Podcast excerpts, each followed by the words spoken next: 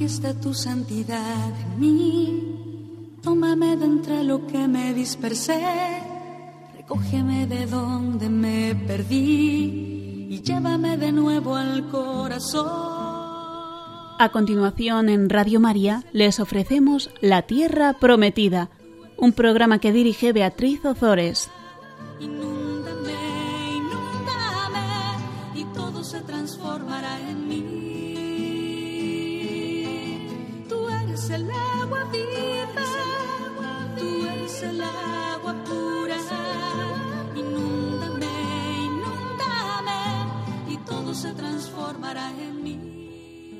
Buenas tardes, queridos oyentes de Radio María. Aquí estamos con ustedes un miércoles más compartiendo la palabra de Dios en el programa La Tierra Prometida. Buenas tardes, José Ignacio. Muy buenas tardes a todos. Y como siempre, eh, antes de comenzar el programa, vamos a rezar el Magnificat a la Virgen. Proclama mi alma la grandeza del Señor. Se alegra mi espíritu en Dios mi Salvador porque ha mirado la humillación de su esclava. Desde ahora me felicitarán todas las generaciones. Porque el poderoso ha hecho obras grandes por mí. Su nombre es santo. Y su misericordia llega a sus fieles de generación en generación. Él hace proezas con su brazo.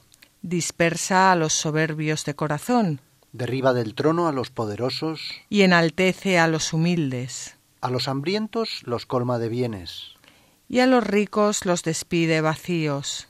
Auxilia a Israel, su siervo, acordándose de la misericordia, como lo había prometido a nuestros padres, en favor de Abraham y su descendencia por siempre. Bueno, pues antes de empezar el programa yo quería decirles a ustedes, bueno, y a José Ignacio también, que hoy hacemos nuestro programa número 100 que ya son programas y todavía vamos por el éxodo.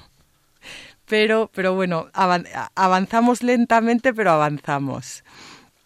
En el, en el programa de hoy continuamos con el Código de la Alianza, que como hemos visto es un conjunto de leyes que resultan de la alianza que Dios sella con su pueblo en el monte Sinai. Dios se compromete a regir a su pueblo dándoles, dándole las tablas de la ley y el pueblo se compromete a cumplir los mandamientos de la ley de Dios. Yo creo que esto es algo que no nos debe sonar abstracto. Dios hace un pacto con su pueblo y Dios hace un pacto con cada uno de nosotros. Dios se compromete a cuidarnos, a, protegernos, a ser nuestro Dios y nosotros nos, nos comprometemos a cumplir una serie de leyes, una serie de normas que desgraciadamente en la sociedad actual en la que vivimos muchas veces mm, nos resultan muy incómodas, nos resultan eh, pues que, en ocasiones coartan nuestra libertad, pero eh, realmente Dios nos da esas leyes no porque eh, esté aburrido, no porque quiera fastidiarnos, sino porque son el camino para alcanzar la verdadera libertad. Aquí hay algo que mm, en lo que yo quería hacer hincapié y es que el Señor no cambió las normas de la justicia. Eh, Dios cuando se manifiesta a su pueblo y cuando sella una alianza con él, no cambia el pueblo, no cambia las personas, no cambia la forma de regirse, no, sino que lo, que lo que hace es cambiar poco a poco la mentalidad de los hombres para poder entender la justicia y para poder expresarla. La justicia divina no solo consiste en hacer bien las cosas, sino en hacerlas como Dios las haría. La justicia es en, en Dios, la justicia divina es igual a la santidad. Muchas veces leemos en la Biblia eh, un Dios justo o el justo y, y, no sabemos muy bien lo que es la justicia, lo que es el justo, lo que quiere decir. Bueno, pues la justicia de Dios es sinónimo de santidad. Dios es santo y como es santo no puede morar en un pueblo que no lo sea. Y de ahí viene el primer principio de la ley. Dios es justo y no puede hacer no, no puede pactar con la iniquidad, ni dejar sin castigo pecado alguno. Y de ahí viene el principio del derecho penal que estamos viendo a lo largo de estos programas. Dios es misericordioso y largo en perdonar, y esta es la razón del perdón con que invita a Israel. Dios es bueno, fiel y veraz, y esto es el fundamento de todas las promesas que se hacen en la ley y que luego, y que luego ampliarán los profetas. Bueno, pues estos son los principios de la legislación mosaica, de la ley de Moisés. Todo lo que hay de grande en ella dimana de estos principios. Pero, ¿qué pasa? Que esta gran ley tiene que ir a lo concreto del hombre y por lo tanto, en lo concreto, el legislador tendrá en cuenta las costumbres del pueblo en lo civil y en lo religioso y por lo tanto va a tolerar, debido a la dureza de Israel, comportamientos que no son moralmente correctos, pero que, que, se van a tolerar, que se van a permitir, que Dios va a permitir para eh, llevarnos a, la moral perfecta que la encontramos en Cristo, para irnos corrigiendo eh, poco a poco. Y por eso, como hemos visto en programas anteriores, el Código de la Alianza abarca los distintos ámbitos de la vida religiosa y social, porque contiene leyes sobre el culto, leyes morales y leyes civiles y penales. No sé, eh, José Ignacio, si quieres añadir algo a, todo esto que acabamos de ver. Bueno, Tal vez algunos de nuestros oyentes, y, se trata de una pequeña anécdota, hayan visto la famosa película de la lista de Slinder, eh, que es una historia real, ¿no? ¿Y por qué digo esto? Porque no es una casualidad. El título honorífico más importante que concede el Estado de Israel hoy en día es el de, el título es Justo de las Naciones, que es un título honorífico que se, que se concede por parte del Tribunal Supremo, si no me equivoco, hay un organismo en Israel, si no recuerdo mal se llama el Yad Vashem o algo parecido, y lo conceden a cualquiera que haya salvado la vida de un hombre. Esto se acredita porque está perfectamente acreditado y estudiado en el caso del Holocausto y hay muchísimas personas que tienen este título, entre ellos algunos españoles, bueno, pues muy conocidos, ¿no? Como el diplomático Sanz que salvó a más de 2.500 personas de morir en la, en la época del Holocausto. Pero fíjate qué bonito el nombre del título honorífico, que es el más importante que concede el Estado de Israel, justo de las naciones. Eh, mm, para ellos es más importante que las grandezas de España en nuestra monarquía. Bueno, claro, es que salvar la vida de un hombre es, mm, es un gran título. Que, a, qué más se puede.? mayor, claro. Claro, lo que pasa es que no, no, no. Dentro de la sociedad en la que vivimos, pues, pues mm, muchas veces. Sí, pero que dice mucho la, denominación de ese título, eh, justo. Eh, eh, está en relación con lo que tú has dicho. Esa justicia es esta justicia de la que estamos hablando, es la justicia de la ley, de la Torá, de Moisés y a la que y la que Dios nos da para irnos eh, llevando poco a poco a, pues pues pues a Cristo y a ser uno uno en Cristo. Hemos visto las leyes sobre el culto, las leyes sobre los esclavos, el homicidio y sobre los daños a personas y posesiones causados por otras personas. En el programa de hoy continuamos con las leyes sobre daños a personas y posesiones, pero causados no ya por otras personas, sino por animales. Eh, perdón, vamos a leer el libro del Éxodo, capítulo 21, versículos 26 al 32. Cuando un buey cornee a un hombre o a una mujer y le cause la muerte, será apedreado. No se comerá su carne, pero el dueño quedará exculpado. Pero si el buey ya corneaba antes y su dueño, aun sabiéndolo, no lo tenía vigilado, en caso de que el buey mate a un hombre o a una mujer, el buey será apedreado y también su dueño será reo de muerte. Y si al dueño le imponen una compensación, pagará el precio que le hayan impuesto por conservar la vida. Si cornea a un niño o a una niña, se actuará según la misma norma. Pero si el buey cornea a un siervo o a una sierva, se pagarán treinta siclos de plata al dueño del esclavo, y el buey será apedreado. Pues estas leyes todavía hoy se imponen en algunos países de Oriente para obligar a las personas a mantener atados a los animales peligrosos. Y vamos a pararnos en el último versículo que acabamos de leer, es el versículo 32, que dice, pero si el buey cornea a un siervo o a una sierva, se pagarán treinta ciclos de plata al dueño del esclavo. Treinta ciclos o monedas de plata son aproximadamente medio kilo de plata y es la misma cantidad que los sumos sacerdotes pagaron por la entrega de Jesús como si fuese un esclavo. Entonces, uno de los doce, el que se llamaba Judas Iscariote, fue donde los príncipes de los sacerdotes a decirles, ¿Qué me queréis dar a cambio de que os lo entregue? Ellos le ofrecieron treinta monedas de plata.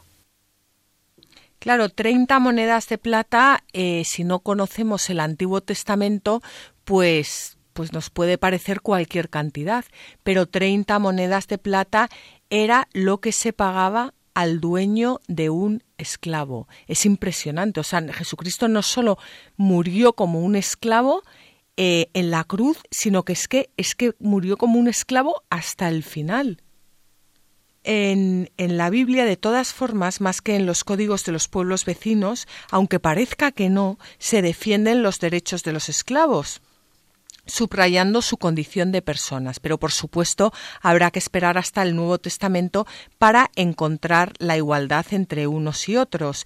Vamos a verlo en eh, la carta a los Gálatas, en el capítulo 3, versículo 28, donde San Pablo escribe lo siguiente. Ya no hay diferencia entre judío y griego, ni entre esclavo y libre, ni entre varón y mujer, porque todos vosotros sois uno solo en Cristo Jesús. Pues es Cristo quien eleva al hombre atrayendo a todos hacia sí. Yo no sé si si antes mm, me he expresado, bueno, se, me ha entendido, como, como dirían, como, como decimos ahora, eh, cómo la, la, ley realmente es, la ley es, es, procede de Dios, pero la maravilla de cómo Dios tiene que aplicarla a cada uno de nosotros y a nuestros casos concretos. Y yo creo que es en esa aplicación a cada uno de nosotros y en nuestros en nuestros casos concretos donde nosotros realmente nos escandalizamos de la ley de Dios. No sé si se entiende bien lo que quiero decir. Beatriz me está mirando como para ver si, si, puedo hacer algún comentario. Sí, completa, sí.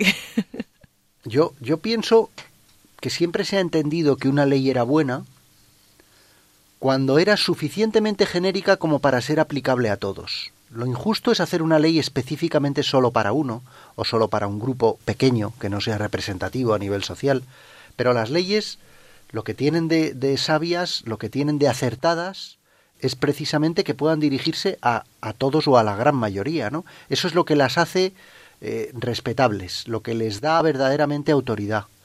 Eh, y, bueno, no me atrevo a entrar ya en si resulta que lo que les molestaba a los judíos es la aplicación concreta de esa ley que les estaba dando Dios a ellos. Muchas veces nos pasa a nosotros, ¿no? Que nos rebelamos ante la, la, no hablo ya de la ley desde un punto de vista sociológico, sino de la, ley desde un punto de vista moral. Muchas veces pensamos, si yo pudiese escapar a este pecado, pero lo tenemos perfectamente claro, ¿no? Quiero decir, todos sabemos perfectamente que esos diez pecados que están en el, en el decálogo eh, son, son pecados generales, Sí, que y nosotros tal vez no cometemos uno o tendemos menos a cometer ese uno, pero caemos en el otro y en el otro, ¿no? Y, son universales, son aplicables a todos los hombres. ¿Quién escapa a eso? Sí, que muchas veces el problema es eh, lo que vivimos hoy en día, eso que llamamos relativismo, es que al final eh, la ley es la ley y, queremos como... Pero porque la ley no es más que una expresión de algo que está en nuestra propia naturaleza. Es eh, una expresión al lenguaje, a un lenguaje que entendemos. Pero precisamente al hacerlo lenguaje nos damos cuenta de que efectivamente esos son, entre comillas, los riesgos que tiene nuestra alma en, el día a día, ¿no? Esos son los riesgos de caer. Fantástico. Pues vamos a leer, antes de hacer un breve, mm, breve descanso, eh, vamos a leer el Catecismo de la Iglesia. El Catecismo de la Iglesia defiende abiertamente la dignidad de, la persona sobre todo en sus números 1929 al 1933. Y en ellos condena la explotación y la marginación. Vamos a leer el punto 1930. El respeto de la persona humana implica el de los derechos que se derivan de su dignidad de criatura. Estos derechos son anteriores a la sociedad y se imponen a ella. Fundan la legitimidad moral de toda autoridad, menospreciándolos o negándose a reconocerlos en su legislación positiva, una sociedad mina su propia legitimidad moral. Sin este respeto, una autoridad sólo puede apoyarse en la fuerza o en la violencia para obtener la obediencia de sus súbditos. Corresponde a la Iglesia recordar estos derechos a los hombres de buena voluntad y distinguirlos de reivindicaciones abusivas o falsas. Bueno, yo he, elegido este, este punto porque podríamos haber cogido cualquier otro de los que hemos dicho, pero eh, aquí hay algo que, que, a mí me llamó mucho la atención cuando, cuando lo estuve leyendo y es que dice que corresponde a la Iglesia recordar estos derechos a los hombres. Y, y bueno, Dios ya nos los recordó a través de la ley de Moisés.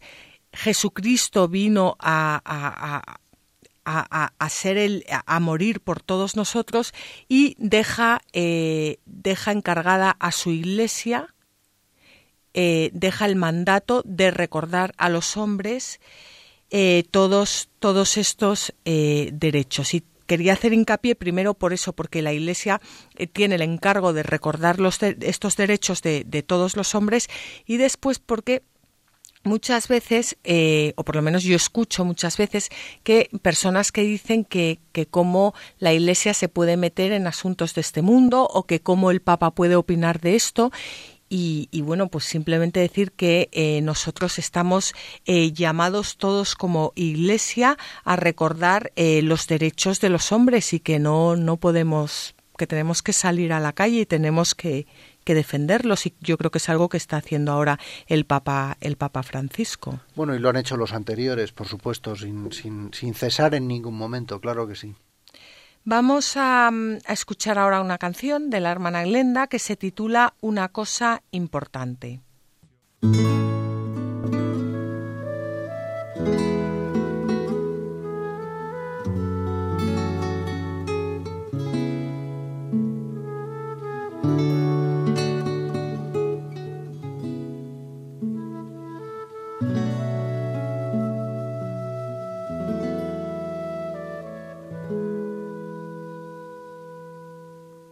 Solo hay, solo hay una cosa importante, una cosa importante, escuchar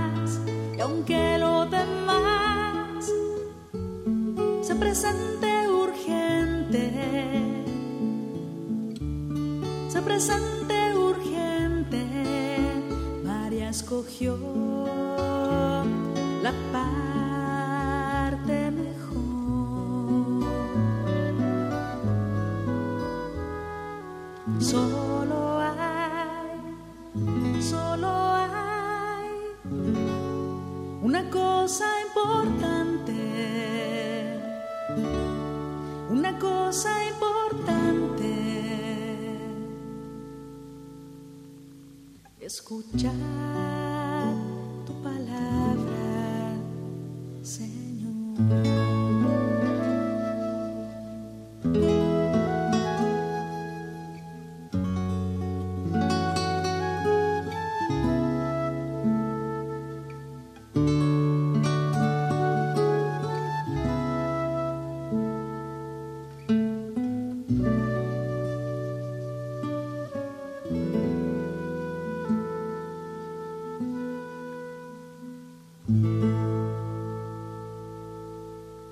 Les recordamos, queridos oyentes, que estamos en el programa La Tierra Prometida. Continuamos con el libro del Éxodo, continuamos viendo cómo el pueblo de Israel va aplicando esas leyes que Dios le ha dado y vamos a ver ahora las leyes sobre daños a posesiones capítulo 21 del libro del Éxodo. Como hemos dicho, vamos a leer ahora los versículos del 33 al 36. Cuando uno abra un pozo o excave una cisterna y no lo tape, y caiga allí un buey o un asno, el propietario de la cisterna pagará con dinero, resarcirá al dueño de los animales y la res muerta será para él. Cuando un buey cornee a otro buey y le cause la muerte, venderán el buey vivo y se repartirán el dinero. También se repartirán la res muerta. Pero si era notorio que el buey corneaba antes y su dueño no lo tenía vigilado, éste deberá pagar buey por buey y el animal muerto será para él. A mí me hacen muchísima gracia estas leyes porque en el fondo es lo que comentábamos antes que son, leyes que, Dios da para toda la humanidad, pero luego estas leyes se aplican al, se, van aplicando al pueblo de Israel. El pueblo de Israel en aquel entonces era un pueblo eh, nómada. Y, que vivía pues pues un poco de, del ganado eh, y claro, tiene que aplicar la ley de Dios a su situación de vida de, de ese momento. Eh, vemos cómo las prescripciones sobre daños contra la propiedad están formuladas como leyes casuísticas. Esto quiere decir que están formuladas como casos concretos que solían darse con frecuencia, como hemos dicho ya, aplicadas a, la situación y a la vida que vive el pueblo en ese momento, al igual que nosotros las podemos aplicar a la situación y a la vida que vivimos actualmente. Eh, normalmente son aplicaciones concretas de la ley del talión, determinando cuál debería ser la compensación que la persona que origina el daño estaba obligada a dar. Pero siempre hay obligación de resarcir, aunque la desgracia sea fortuita. Claro, hay que tener en cuenta que si además la desgracia, si, si, además en la desgracia hay imprudencia o negligencia, la compensación es aún mayor. Y ahora vamos a, leer un comentario de San Gregorio Magno sobre lo que ocurre cuando una persona abre un pozo y se olvida de cubrirlo. Es un comentario espiritual completamente que nos muestra cómo el hecho de quedarnos en la letra de la Biblia puede en muchas ocasiones matarnos matarnos de aburrimiento y por el contrario como el hecho de realizar la misma lectura espiritualmente puede llevarnos a la contemplación de Dios. Muchas veces yo creo que ya lo hemos dicho en este programa, que la Biblia, eh, bueno, es un ejemplo un poco, pero mm, yo lo veo así, que la Biblia es como esas láminas del, del ojo mágico que de repente conectas y ves la lámina en tres dimensiones y la lámina toma como forma. Pues en la Biblia pasa lo mismo. Leemos eh, estos versículos que acabamos de leer, se está, eh, estaban hablando de cuando uno abre un pozo, de cuando uno excava una cisterna y no lo tapa y entonces cada uno puede pensar que, que eso no va con él porque vive en un piso en mitad de una ciudad y no tiene pozos, no tiene cisternas, no abre pozos, no abre cisternas, no tiene que tapar nada y que además en su ciudad no hay no hay bueyes, no hay, no hay, no hay asnos. Em, y que, está, y que esto no tiene nada que ver eh, con él. Em, yo particularmente creo que he visto poco, o sea, pocos animales de, todos estos en mi vida eh, y, podríamos pensar eso, que tiene que ver estas leyes con mi, con mi vida. Bueno, pues em, es importante que nos acerquemos siempre a la palabra de Dios no solo con el entendimiento de la razón, con el entendimiento de la letra, sino también con el espíritu con el que fue escrito. Vamos a leer el comentario de San Gregorio Magno, vamos a leerlo despacio para que veamos cómo, o sea, qué, qué significa abrir un pozo o excavar una cisterna en sentido espiritual. Por lo mismo, Moisés, cuando salió de la intimidad con Dios, se tapó ante el pueblo el rostro radiante, pues no quería mostrar los secretos de la íntima caridad a las multitudes.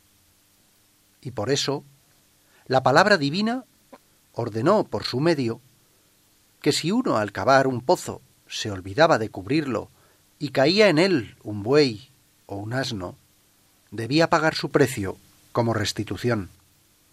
Porque, evidentemente, al llegar a las profundas fuentes de la ciencia y no ocultarlas a los corazones embrutecidos de los oyentes, uno se hace reo de castigo si por sus palabras la mente, pura o impura, cae prisionera en el escándalo.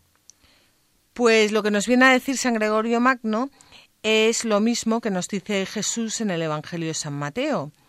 No deis las cosas santas a los perros, ni echéis vuestras perlas a los cerdos, no sea que las pisoteen con sus patas y al revolverse os despedacen. Eso es lo que nos quiere decir San Gregorio Magno, que muchas veces abrimos un pozo, eh, un pozo de sabiduría, penetramos en la palabra de Dios, eh, contemplamos a Dios y muchas veces en vez de cerrar ese pozo y, se lo abrimos a cualquiera que pasa por delante, y eso, pues que, las cosas de Dios hay que saber muy bien cuándo, las podemos dar y cuándo no, no, hay que compartirlas, porque hay personas que no quieren compartirlas, que no están preparadas para compartirlas y que eh, lo que, que, y, que, y que es mejor no, no, no, no dárselas. Vamos a continuar leyendo el capítulo 21 del Éxodo, el versículo 37. Cuando uno robe un buey o una oveja y lo mate o lo venda, pagará cinco reses de ganado mayor por el buey y cuatro reses de ganado menor por la oveja. El séptimo mandamiento de la ley dice no robarás y ahora vemos casos particulares de esa ley aplicada al pueblo de Israel. Tengan en cuenta que el ganado era la parte principal de los bienes de un israelita y la pena por el robo de una oveja que había sido degollada o vendida era el cuádruplo. Zaqueo, recuerdan ustedes, en el Evangelio cumplió la ley y devolvió el cuádruplo de lo que había robado. Y así nos lo cuenta San Juan Crisóstomo en el siguiente comentario. Al ladrón convicto se le obliga a pagar el cuádruplo pues peor que el ladrón es el que explota y defrauda. Si, pues, al ladrón se le obliga a pagar el cuádruplo de lo que robó, al explotador y defraudador hay que obligarle a diez veces y más. Y contento podrá estar de que así pueda reparar la injusticia, ya que el premio de la limosna ni así lo recibirá. De ahí que Zaqueo dijera devolveré el cuádruplo de lo que he defraudado y la mitad de mis bienes le daré a los pobres. Aquí termina, eh, con este versículo que acabamos de leer, termina el capítulo 21 del Éxodo. El capítulo 22 trata sobre una serie de leyes sociales que regulan algunos delitos concretos que se daban a menudo en aquella época, como destrozar un campo, una viña, declarar un incendio, robar, violar, la idolatría, el trato con los extranjeros, la blasfemia, etcétera. Bueno, yo creo, José Ignacio, que un poco es como si estuviéramos haciendo un repaso a, a un periódico actual o a las noticias, ¿no? Pues desde aquí invitamos a nuestros oyentes a que lo lean y nosotros, eh, si les parece bien, vamos a continuar con el capítulo 23 que trata sobre algunos delitos contra la justicia, especialmente en los procesos judiciales donde eran castigados con severidad. Vamos a comenzar con el capítulo 23 y vamos a leer los versículos 1 al 3. No difundirás rumores falsos ni echarás una mano a los malvados para dar testimonio falso. No seguirás a la mayoría para obrar el mal, ni te inclinarás a la mayoría en un pleito violando la justicia. Tampoco con el pobre te mostrarás parcial en el pleito. Bueno, pues yo creo que estos tres versículos merece la pena comentar uno a uno porque son fantásticos. Antes, al principio del, del programa, hablábamos de, de la justicia, eh, de cómo, cómo, cómo Dios va elevando al hombre de la justicia humana, que consiste en más o menos portarte bien con el de al lado, a la justicia divina, que consiste en la santidad. Y la santidad es ser otro Cristo, ser el mismo Cristo. El primer versículo del capítulo 23 dice, no difundirás rumores falsos, ni echarás una mano a los malvados para dar testimonio falso. No sé, es, es, es que esto es algo eh, que, que, que, que, yo creo que deberíamos hacer un cartel y ponerlo, mm, pues no sé, en la entrada de nuestras casas.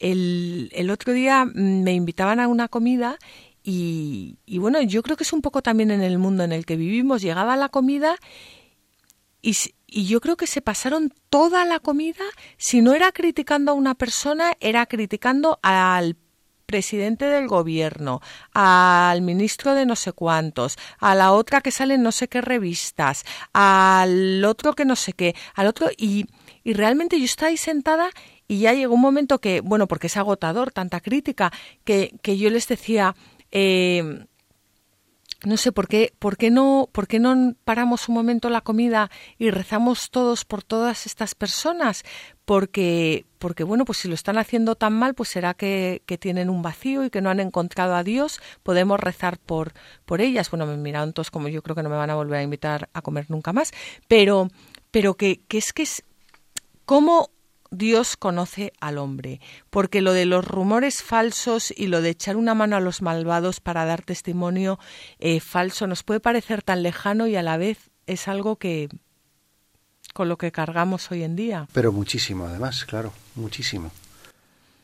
El segundo versículo dice, no seguirás a la mayoría para obrar el mal, ni te inclinarás a la mayoría en un pleito violando la justicia. Bueno, pues el hecho de que la mayoría practique una cosa no califica ni autoriza como bueno lo que en sí es malo, ni puede servir de excusa para el pecado, como entre otros nos dice eh, San Agustín. Mm, esto también es algo que se da hoy en día. Hombre, muchísimo. Pero yo creo que aquí la amiga de esta frase, Beatriz, vamos a ver si, si, si soy capaz de explicártela. La voy a volver a leer. Dice, no seguirás a la mayoría para obrar el mal, ni te inclinarás a la mayoría en un pleito violando la justicia. El subconsciente de esta frase está muy claro. La justicia está en la ley, que es la ley de Dios, y las mayorías o las minorías pueden acercarse o alejarse de esa justicia, pero la justicia está ahí. ¿Qué pasa, que viene pasando en nuestras sociedades, no voy a decir desde la Ilustración, probablemente desde antes? ¿Cuál es el problema de los hombres? Que las mayorías quieren determinar qué es la justicia. Y eso es tremendo. Eso es tremendo. Y en el subconsciente de esta frase, en, en ese en, es un subconsciente que es puramente ley de Dios, puesto que esto es, estamos hablando del Éxodo, ¿no? Eh, está, está otra realidad. No es la propia sociedad la que determina la justicia, la justicia es previa a ella. La justicia no va a ser la que diga la mayoría. Hay una justicia por encima de esa mayoría. Esto lo hemos comprobado en las grandes guerras, en las grandes tragedias de, de y en cosas pequeñas también, en, aberraciones que han sido aprobadas por las mayorías y que son clamorosas injusticias. Hmm. estaba yo acordando del otro día de una persona eh, que, bueno, estábamos hablando, no, no recuerdo bien de qué tema, pero su respuesta, yo le decía, qué horror, y su respuesta fue, pues, ja, no sé por qué te extraña, si tampoco, tampoco es tan malo, si todo el mundo lo hace. Sí, bueno, mira, yo creo que ya en alguna otra ocasión de este, de este, de estos programas, no en este, pero yo creo que en alguna ocasión he comentado esta, esta frase. Hace unos años leyendo a un intelectual eh, a, un, a, un, catedrático de, de, economía de estos de la escuela austríaca, era una biografía, autobiografía suya, y en un momento dado este señor le quiere explicar al lector la diferencia entre el sistema jurídico mm, británico, digamos, que es un sistema en el cual impera mucho más el pacto, y el sistema jurídico que él llama continental, que es un poco el sistema encabezado por, por sobre todo por Francia y Alemania. Y él, dice una frase que yo creo que es esclarecedora. Dice, la diferencia está en que en el sistema británico se trata de buscar la justicia, mientras que los continentales lo que quieren es determinar la justicia. Y es un poco lo mismo que estamos hablando aquí, porque buscar la justicia presupone que la justicia está en algún sitio. Claro. Nos precede, es anterior a nosotros no es que nosotros vayamos, como en el sistema continental, a determinarla, sino que hay que buscarla. Claro, pues sí. Pues, pues en, eso, en eso estamos. Y eh, hay un. Eh, hay unos versículos del Nuevo, del Nuevo Testamento, eh, unas palabras que dice Jesucristo que, bueno, a mí me sorprendían siempre mucho, pero cada vez las entiendo más. Vamos a leerlas porque tienen que ver con esto. Están en Mateo 10, 34, 36. No penséis que he venido a traer la paz a la tierra. No he venido a traer la paz, sino la espada. Porque he venido a enfrentar al hombre contra su padre, a la hija contra su madre y a la nuera contra su suegra. Y los enemigos del hombre serán los de su misma casa. Pues yo creo que esto tiene que ver con todo lo que hemos estado diciendo. Eh, lo, que, lo que al final enfrenta al hombre es ponerse de parte de la justicia, ponerse de parte de Dios o ponerse en contra. Y la paz de Cristo no es la paz de este mundo, la paz de Cristo es eh, la paz fruto de la justicia. Y yo estas, estos, eh, estas palabras de Jesucristo que me costaban al principio entenderlas, yo cada vez las entiendo mejor. Porque eh, Jesucristo ha venido a traer la paz a la tierra, pero no la paz de este mundo, sino su paz. No sé. Lo que pasa es que a nadie se nos escapa que esta parte, por, por pura sinceridad de, Jesucristo se nos hace muy dura.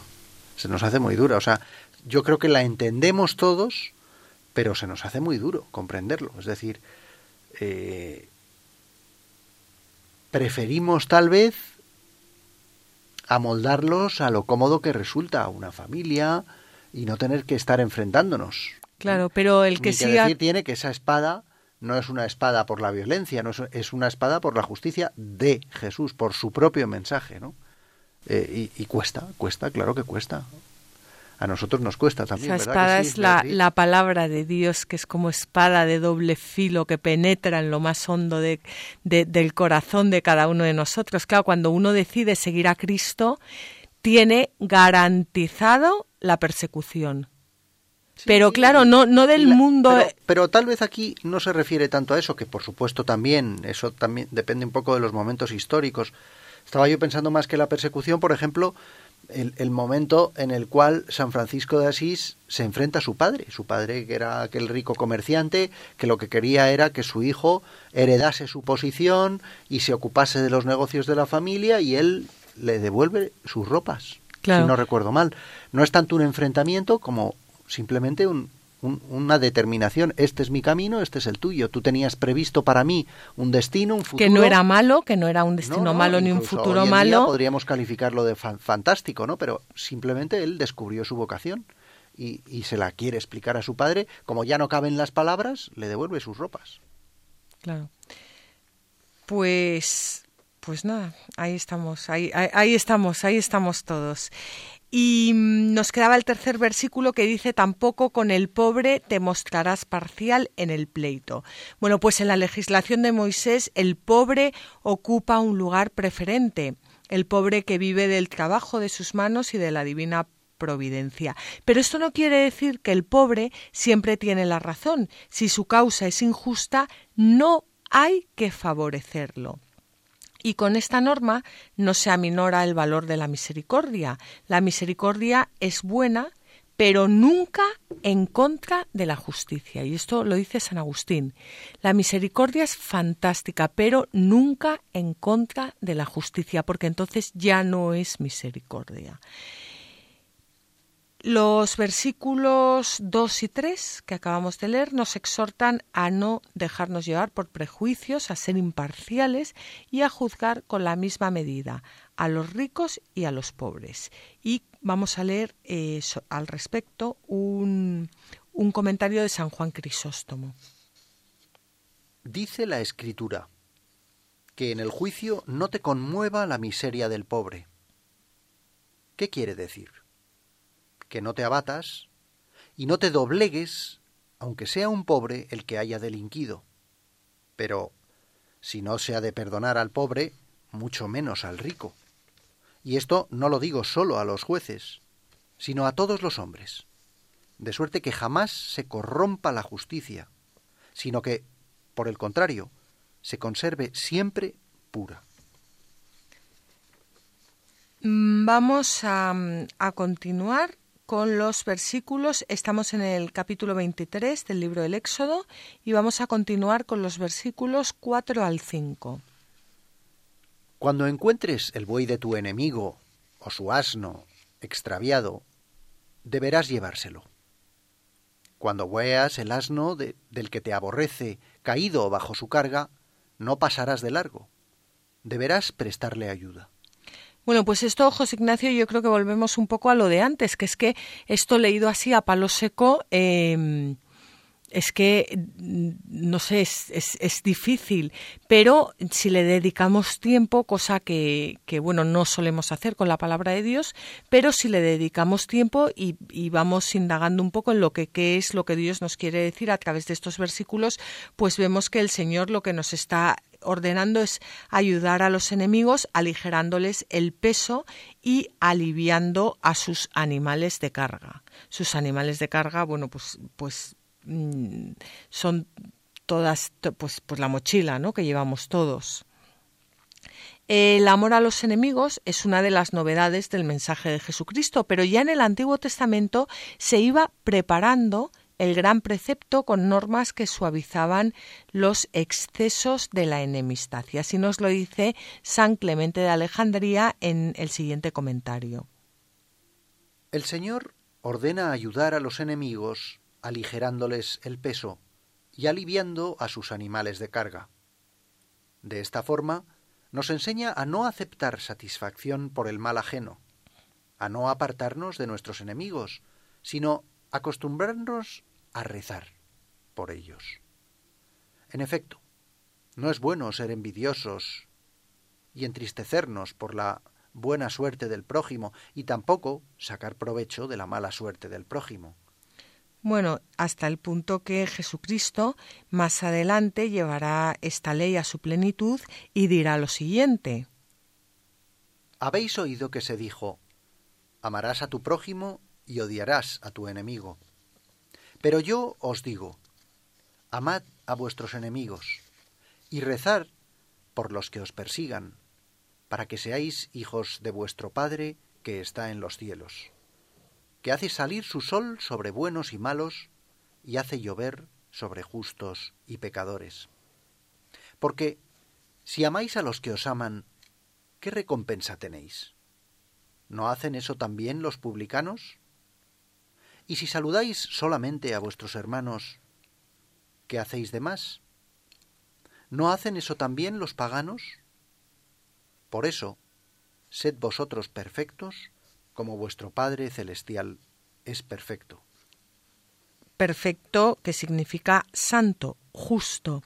Y con estas palabras tan maravillosas de Jesucristo, vamos a terminar el programa de hoy eh, y vamos a comentar el punto 59 de la Verbum Domini que teníamos que haber comentado en el programa pasado y que no nos dio tiempo. Este punto trata de la proclamación de la palabra y ministerio del lectorado. Eh, dice Benedicto XVI, dice que hay diferentes oficios y funciones que corresponden a cada uno en lo que atañe a la palabra de Dios. Según esto, los fieles escuchan y meditan la palabra y la explican únicamente a aquellos a quienes se encomienda este ministerio. Es decir, a los obispos, presbíteros y diáconos. Eh, por eso es tan importante mm, toda la, la, atención que se le ha dado, dice el Papa, al tema de la homilía. Mm, dice el Papa lo siguiente. La necesidad de mejorar la calidad de la homilía está en relación con la importancia de la palabra de Dios. En efecto, esta es parte de la acción litúrgica. Tiene el cometido de favorecer una mejor comprensión y eficacia de la palabra de Dios en la vida de los fieles. Bueno, yo aquí quiero hacer un paréntesis porque cuántas veces eh, vamos a misa y al salir hemos escuchado decir a mí no me gusta esta misa porque el cura habla muy mal es que eso realmente es, es o sea, lo, decimos, pero es patético. O sea, es, es, es, que, es que es mejor no hablar para decir eso, porque la misa no es la homilía. Eh, la, por supuesto. Pero además, además, la homilía no está para divertirnos, sino está porque muchas veces vamos a misa eh, la, las personas salen emocionadas con la homilía y resulta que el sacerdote les ha divertido, pero no ha hecho una homilía como se tenía que hacer. Y aquí nos explica lo que es la homilía. Y dice, la homilía constituye una actualización del mensaje bíblico. Una actualización del mensaje bíblico quiere decir que si acabamos de leer un domingo la primera lectura, el Salmo y la segunda lectura y el Evangelio, la homilía tiene que ser una actualización del mensaje bíblico, que es lo que nosotros intentamos, intentamos, por lo menos intentamos hacer en este programa. A veces lo conseguimos y a veces no, que es actualizar el mensaje bíblico a, nuestros días, a nuestra vida. Y dice, eh, dice la Verbum Domini, de modo que se lleve a los fieles a descubrir la presencia y la eficacia de la palabra de Dios en el hoy de la propia vida. La homilía tiene que apuntar a la comprensión del misterio que se celebra, invitar a la misión, disponiendo la asamblea a la profesión de fe, a la oración universal y a la liturgia eucarística. Y continúa el Papa diciendo que se han de evitar homilías genéricas y abstractas que oculten la sencillez de la palabra de Dios, así como inútiles divagaciones que corren el riesgo de atraer la atención más sobre el predicador que sobre el corazón del mensaje evangélico. Yo creo, Beatriz, que el propio Papa te está leyendo la cartilla, porque tú al principio has dicho, es que hay mucha gente que no les gustan algunas homilías.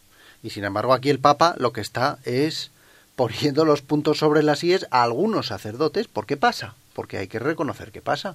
Oye, de la misma manera que reconocemos nuestros pecados, hay que reconocer que en algunas ocasiones, por supuesto, lo digo con todo el cariño del mundo, pues hay, hay sacerdotes a los que les son aplicables estas palabras. Perfectamente. Les está diciendo, oye, centraros Esto es sobre lo que tenéis que tiene que ir el tema, ¿no? Si está quejándose de que algunos generalizan, es porque algunos generalizan, ¿no?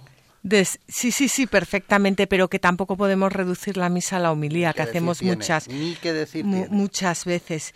Em, entonces dice, dice el Papa que debe quedar claro a los fieles que lo que interesa al predicar, al predicador, es mostrar a Cristo, que tiene que ser el centro de toda homilía. Y para eso se requiere que los predicadores tengan familiaridad y trato asiduo con el texto sagrado, que se preparen para la homilía con la meditación y la oración, para que prediquen con convicción y pasión, que se preparen, que se preparen para la homilía con la meditación y la oración. O sea, no dice con grandes textos inalcanzables, no, dice que se preparen con la meditación y con la oración.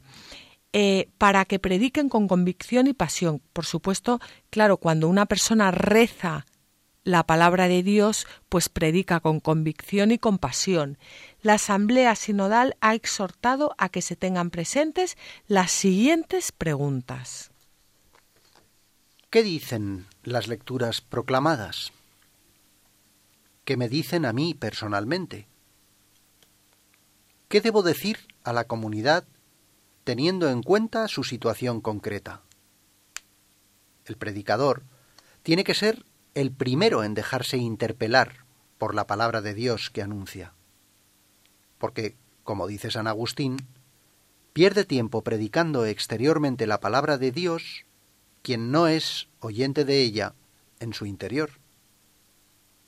Cuídese con especial atención la homilía dominical, y en las solemnidades, pero no se deje de ofrecer también, cuando sea posible, breves reflexiones apropiadas a la situación durante la semana en las misas cum populo, para ayudar a los fieles a acoger y hacer fructífera la palabra escuchada.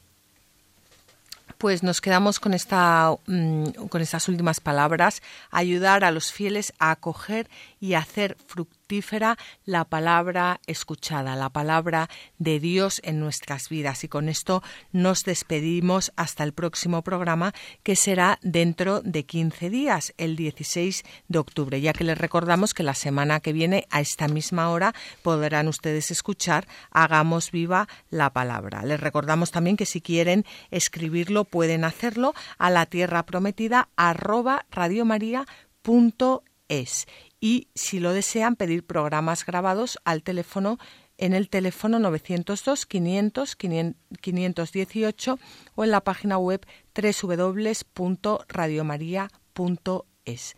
También, si lo desean, pueden escuchar los programas a través de nuestra página web que es www.latierraprometida, todo junto y en, minúsculas, eh, vamos a comenzar a colgar ahí las citas que leemos en los programas, las citas de los padres de la Iglesia, para que nuestros oyentes puedan después leerlas con calma y eh, saborearlas. Y como siempre les recordamos que les animamos a que cojan sus Biblias y no dejen de leerlas, meditarlas y rezarlas porque en los libros sagrados el Padre que está en los cielos sale amorosamente al encuentro de sus hijos para conversar con ellos. Mis rocas ya no harán daño a nadie, mis montes se harán camino para todos. Mi pasto abundante medicina será para todo el que coma de mí. Así concluye en Radio María La Tierra Prometida un programa dirigido por Beatriz Ozores. Tú eres el agua viva, tú eres el agua pura, inúndame, inúndame, y todo se transformará en mí. Tú eres el agua viva, tú eres el agua